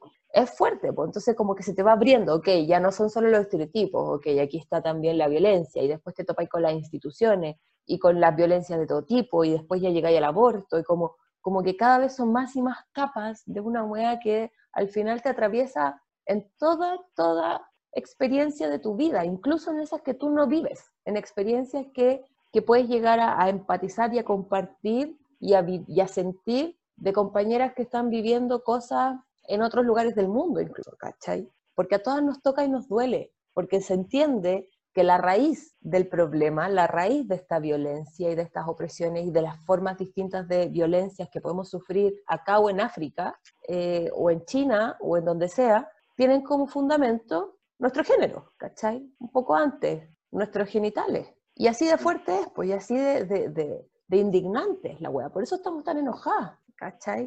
Yo creo que eso también es algo que la gente, tam- como, ¿por qué? ¿Pero por qué siempre tienen que andar tan enojadas? ¿Cómo no vamos a estar enojadas? Pienso yo.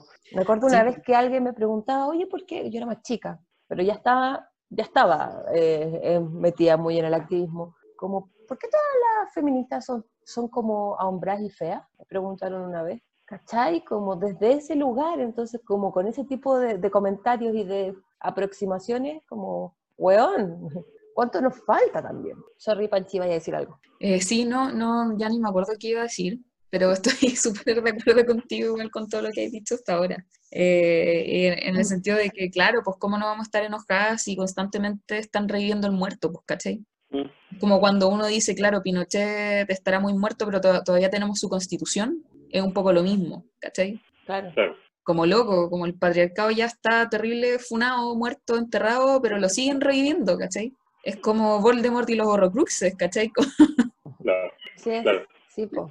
¿Cachai? Entonces todavía falta mucho que hacer, todavía falta mucho que visibilizar, pero creo que se ha avanzado y creo que estamos mucho más cerca de que efectivamente el mundo y, la, y, y los órdenes sociales tomen nota de ese cambio, tomen nota como de, de las libertades que ya están ocurriendo, ¿cachai? Que tienen que ver con el deseo propio, que tienen que ver con la creación de formas de relacionarnos nuevas y, de formas mucho más amorosas también, mucho más respetuosas. Entonces, por el lado como pesimista también, la otra vez yo hablaba con, no, leía, leía algunas cosas que escribía una, una profesora mía del máster eh, y que, que se preguntaba por el fenómeno que está ocurriendo hoy en día que tiene que ver con el suicidio del hombre después de un femicidio ¿Ya?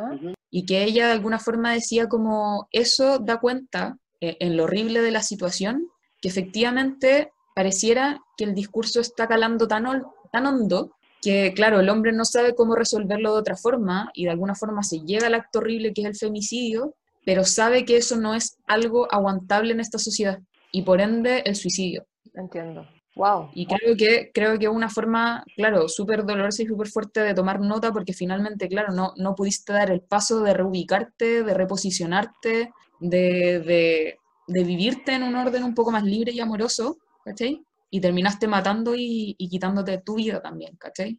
Y creo que ese es el paso que falta que dé la contraparte, ¿no? Sí, po, porque además están, están eso, pero por otro lado yo siento que frente a cada movimiento social, frente a cada paso que se gana en términos de derechos, ya sea humano, eh, propiamente de las mujeres o de lo que sea, siempre la contraparte tiende también, o al menos una parte, la, la parte más extrema al contrario, tiende a reaccionar de vuelta. Sí, pues de forma súper violenta. Exacto. Entonces ahí te topáis con las personas como la ideología de género por un lado, te topáis como con, con estos hombres cada vez como de los que hemos conversado otras veces, que, que tratan de posicionarse ahí con, con su masculinidad de siempre, que no me la toquen eh, y que no queremos que nada.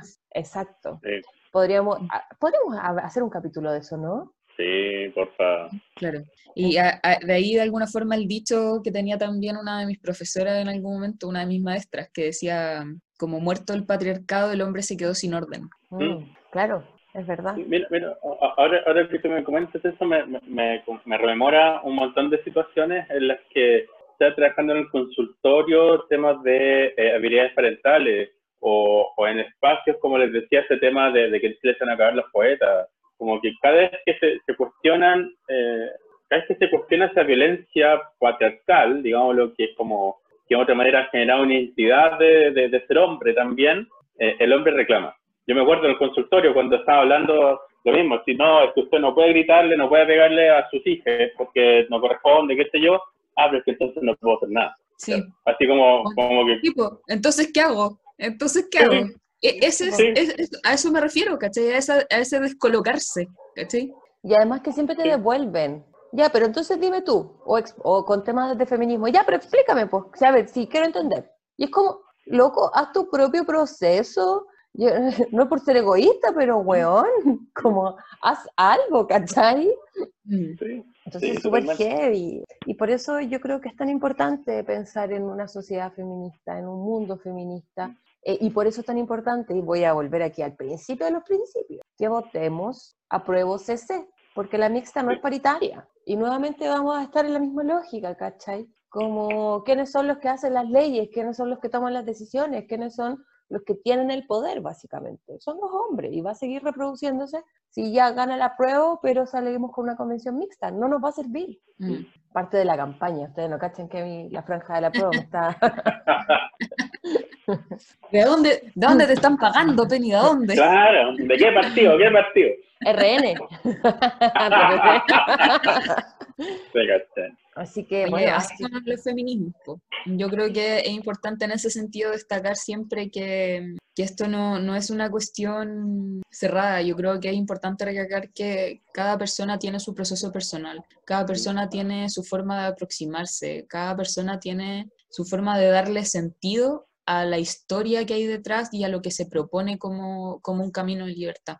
¿sí? Entonces, a ver, hay prisas porque hay mucho que cambiar, pero también hay que respetar eso, ¿no? Como, yo creo que por eso que yo digo que, que, que tenemos que dejar de decir que quienes son más o menos feministas, sino de alguna forma escucharnos en qué, en qué lugar estamos cada una y desde qué lugar queremos aportar. Eso es lo importante finalmente. Como de cómo nos vamos a apoyar las unas a las otras en nuestras diferencias, en nuestros diferentes procesos, con diferentes libros que hemos leído, ¿cachai? Como, Sí, yo creo que a eso sumarle también como si alguien aquí está escuchando y siente que está viendo este proceso, pero se siente sola o sole, como busque en redes, porque las redes son súper Mm. importantes. Y al final sin redes yo creo que, y, y pensaba hace un rato, eh, es heavy, porque yo siempre hablo de las amistades del colegio o las que tuvimos cuando éramos más chiques, con las que de lo que hablamos alguna vez, que, que, que te aburría y no, que te juntaba y aburrirte y eso generaba un nivel de vínculo que es súper brigio, súper fuerte, porque son como hermanes al final. ¿Mm? mm, Pero las amistades que yo al menos, pensando en mi historia, me he ido haciendo a partir del feminismo, a partir del activismo, a partir de, de esta lucha que damos a diario, como ustedes, y pensando como solo en, en- en mujeres en este caso también, como tú, Panchi, y otras muchas eh, tiene otro, otro tinte, es distinto y es, es, brigio, no sé cómo explicarlo, porque yo siempre decía como, bueno, las amistades del colegio son más como hermanes, pero, pero esto también es súper potente lo que se puede generar porque te, te empecé a encontrar en, en, algún punto de tu vida con que estáis sola en esto mm. y de repente te das cuenta que no, y eso sí. es súper potente, como que tiene un, un, valor que yo no podría describir.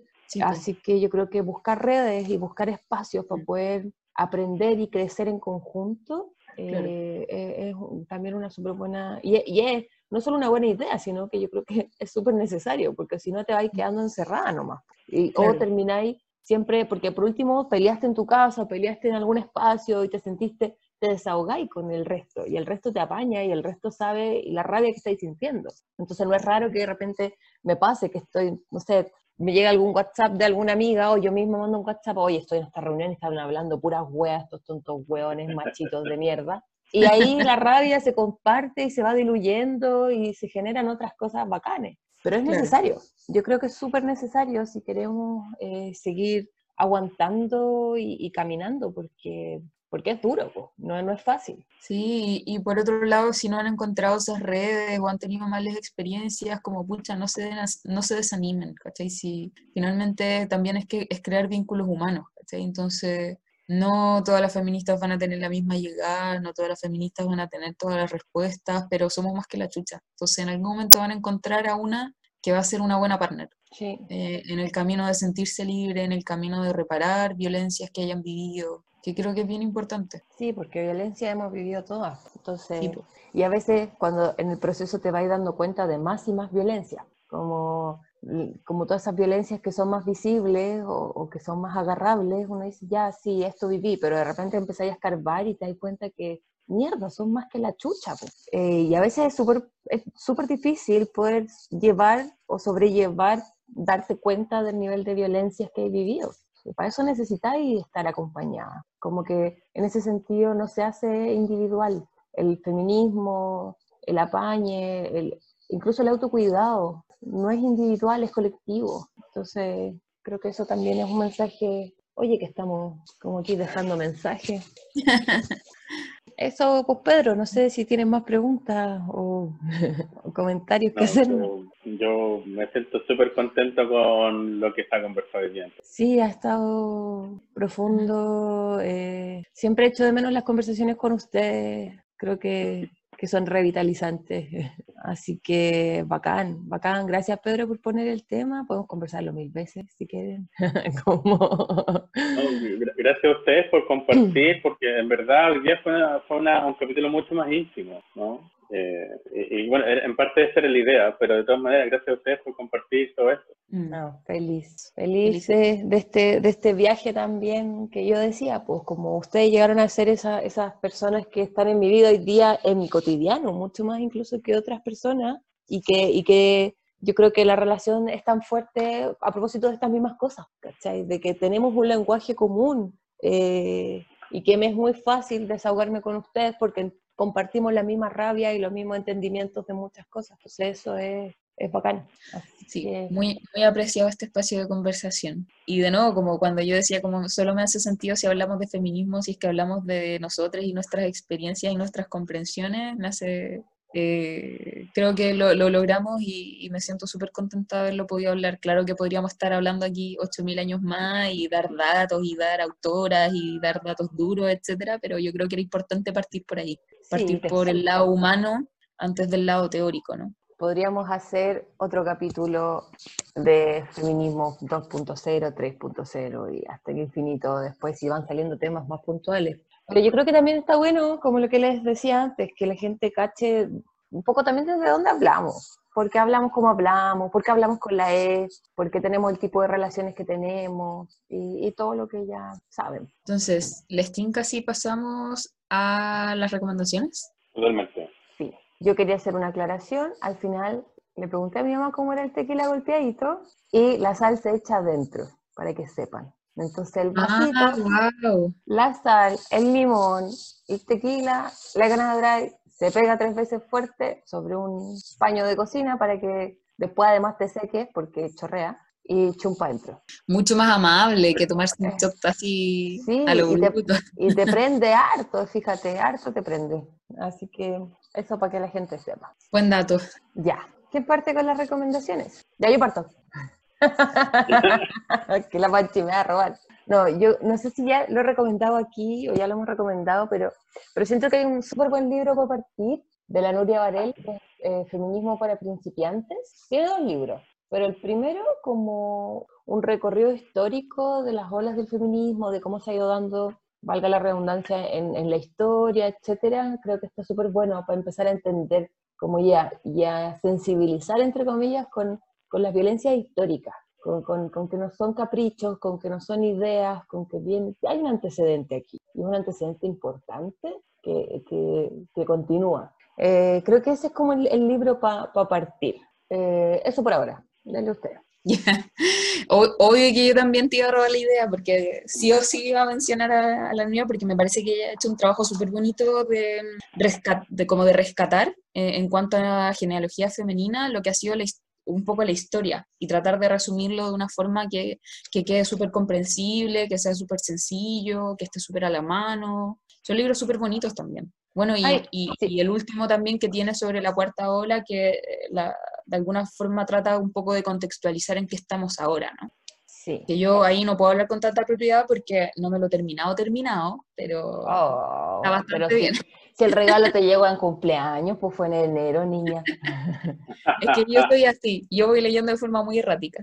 Oye, yo creo que también deberíamos recomendar los libros de Chimamanda, eh, en particular cómo educar en el feminismo. Yo se lo he regalado a, a harta gente que tienen hijas peques y que está súper bueno porque también es súper amigable. El, el- el título sí a mí me pasa que cuando se lo regaláis a familia, así como papá, mamá o quien sea, cuidadores, y leen y, y no- y no- y- tienen todos estos prejuicios acerca del feminismo, es como, ah, identidad de género para mi hija, o no sé, ¿cachai? Pero cuando lo regalen pueden decir eso, como no te fijes en el, si, si leen la parte de atrás, ya te convence, la weá es hermosa, es súper básica, súper sencilla, como para empezar a aplicar también, para dejar de educar desde estas lógicas en las que crecimos nosotros y dejar de, de vivir tanta violencia innecesaria.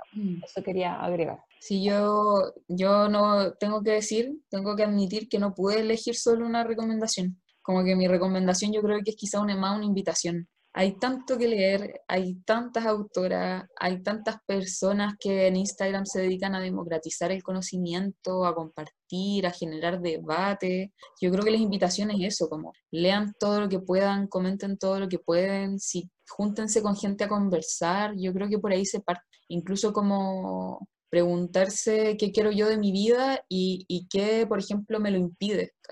Por ahí también podéis partir. Y no necesitáis leer un libro que te explique cuáles son las opresiones sociales, ¿cachai? Mm, es verdad. Y yo creo que, sorry Pedro, ya te, te vamos a dar la palabra, pero quizás una invitación en ese mismo sentido para aquellas personas que han sido socializadas como hombres eh, a no quedarse callados. Como que te cuestionas tu privilegio, estás en ese proceso, pero llegaste y estás con un grupo de amigos machitos que si tienen alguna talla, que hacen algún comentario de mierda, no te puedes quedar callado. Como eso es dar mil pasos atrás. Como si ya estás en esa, dale, ¿cachai? Como no te quedes callado frente a ese tipo de situaciones, porque creo que eso es ser cómplice nomás, por más que cueste. Eso quería decir. Eh, y yo para, para mi recomendación también traigo un libro, que, que de hecho eh, del año pasado que estaba persiguiendo, que recién ahora lo encontré eh, en mi librería favorita, por si acaso que la recomiendo totalmente, está en Instagram, arroba pedaleo librería, una joya. El libro se llama Masculinidades y Feminismo, de un libro de, de un español, me, me atrevo a decir que es catalán, Joaquín Aspiazú Carballo. Yo recién me llegó ahora hace un par de días, ah, lo estoy empezando a leer, pero eh, tanto por lo que he podido ver como de críticas en, en, internet, como lo que estaba leyendo hasta ahora, el libro entrega un montón de luces en este proceso, digámoslo, de, de, de, de como qué podemos hacer los hombres ahora, eh, para a, apoyar y, y acompañar en, este, en, este, en todo este proceso de cambio. Entonces, lo recomiendo totalmente. Masculinidades y Feminismo de Joaquín Aspiazú Carvalho. Bacán. Buena recomendación. Yo no lo, no lo he leído. Antes que se me olvide, hoy día vi la película Enola Holmes Ay, me encantó. en Netflix y la, me acordé mucho ahora y, y no quería que se me pasara poder decirlo también como una recomendación, porque cuando yo hablo de que el eh, la libertad femenina ha excedido el patriarcado, incluso en épocas en las que uno pensaría que no, eh, ese es un ejemplo desde, claro, una historia inventada de cómo la, la libertad femenina efectivamente en otros contextos ha excedido y se ha podido vivir en libertad y se ha podido generar otras formas como de entendimiento. Creo que es una película súper bonita como para ver eso tan explícito. Sí, está Bueno. bacán. Yo voy a hacer una anti-recomendación, porque tenemos aquí una cancelada. La Mulan, la película en persona. La China. La nueva, Sí, porque la, la actriz protagonista defendió la brutalidad policial en, en Hong Kong, así que Sí. está oh, canceladísima. O sea, pero piratenla, pero, pero no, no vamos a andar aquí poniendo plata. Nos quedamos con la Mulan tradicional entonces. Sí, yo creo. Sí, no, nada que nadie de. No, eso. Mi anti-recomendación. Ahí lean qué está pasando en Hong Kong, pero, pero no, cancelada. Eso, pues, querides. Pedro, tú cierra el programa. Sí, bueno, nuevamente agradecerles por haber compartido eh, todo esto que nos contaron hoy día y, y que ciertamente es un tema que yo creo, como decíamos, que da para varios capítulos más. O sea, a mí, a mí la mente, ponte tú, se me viene casi que hacer un puro capítulo para hablar de sororidad. que para mí es un tema que lo admiro mucho, que me gusta mucho, pero que yo, insisto, yo creo que hoy día eh, fue un capítulo súper bonito. A mí me gustó mucho cómo se dio todo. Sí, bacán.